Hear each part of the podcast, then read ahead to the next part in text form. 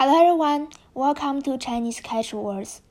This is the first lesson of this channel, and today I'm going to teach you guys the word tiangou. I'll introduce the meaning of it, how to use it, and how to pronounce it. The basic meaning of tiangou is that one person tries very hard to make another person like you or make another person happy.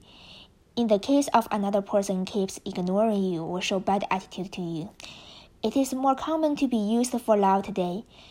Take an example.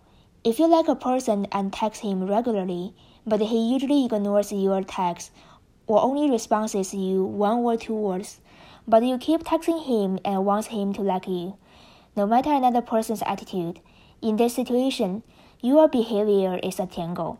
I think many people have ever been a tiangou if you like one person and hope to be his or her girlfriend, it is very easy for you to be a tiangou. In the situation of another person does not like you, but you do not want to give up to attempt to be his boyfriend or girlfriend, but another person shows cold attitude, then you are a tiangou in this situation. I know this sounds disappointment to everyone, and many people probably have the experience of being a tiangou. This word also can be used for general situation that you keep attempting to make another person happy or like you, but another person shows cold or mean attitude. You still do not want to give up. Even just think about it. This word makes people feel heartbreak. Next, let me to, to talk about the grammar. 舔狗 is a noun. Do not think it is an adjective. You can see he is a Tiangou, but you cannot see he is a Tiangou man.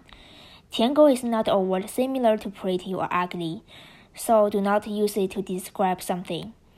In the end, let us read the word together. Tiangou. tian Tiangou. And I hope everyone will not be a Tiangou. Also, feel free to reach me if you are curious about some Chinese words and want to hear the lessons about them. Thank you.